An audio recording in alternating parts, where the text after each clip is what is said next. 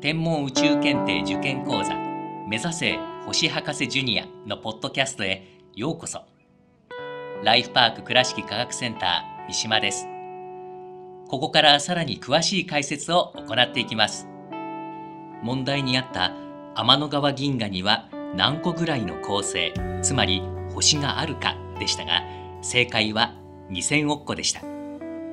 では天の川銀河についてもう少し詳しく解説をしていきましょう。我々は太陽系が属する銀河天の川銀河を内側から眺めていて夜空を横切る淡い光の帯天の川として観測しています。太古の人々は雲のように見えるその存在を数千億の星々が重なり合った存在であることは知る由もありませんでした。天の川が星の集団であることを明らかにしたのは今から400年以上前のイタリアの科学者ガリレオ・ガリレイです。彼は自作の望遠鏡を天の川に向け天の川が無数の星の集まりであるということを発見しました。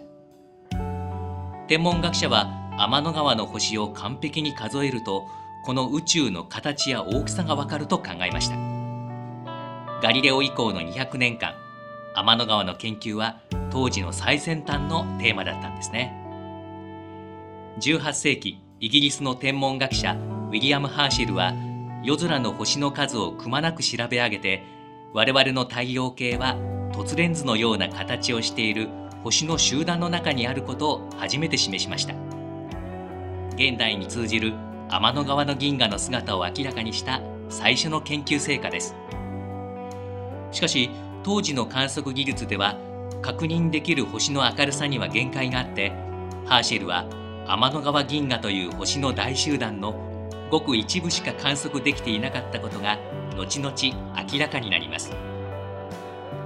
ハーシェルが見積もった天の川銀河の大きさは6000光年。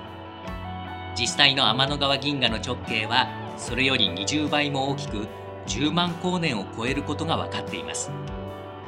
18世紀望遠鏡の性能が上がってくると星雲と呼ばれる星々の間で見つかる淡い雲のような天体の中にガスの雲のような種類のものと渦を巻いたような整った形をしているものがあることが分かり始めました。後に銀河と呼ばれる後者の種類の星雲が星の大集団であることが分かるとこの天体の正体が何者であるかという議論が活発化していきます。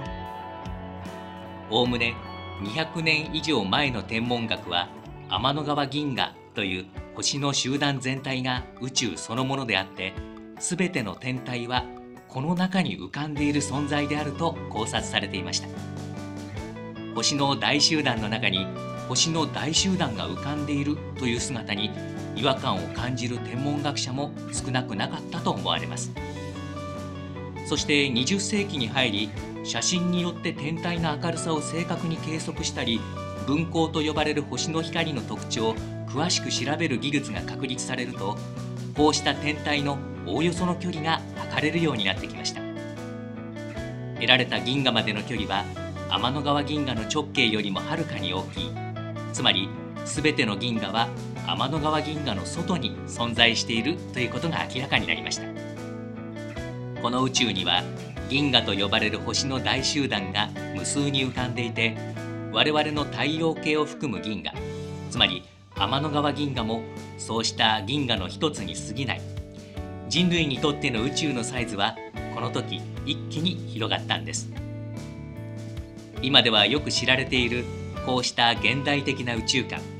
つまり本当の宇宙の形を理解できるようになってから人類はわずか100年程度の歴史しか持っていないというわけなんです。少し意外なような気がしますね。天の川銀河に最も近いお隣の銀河は有名なアンドロメダ銀河。距離は230万光年。光の速さで230万年かかる距離です。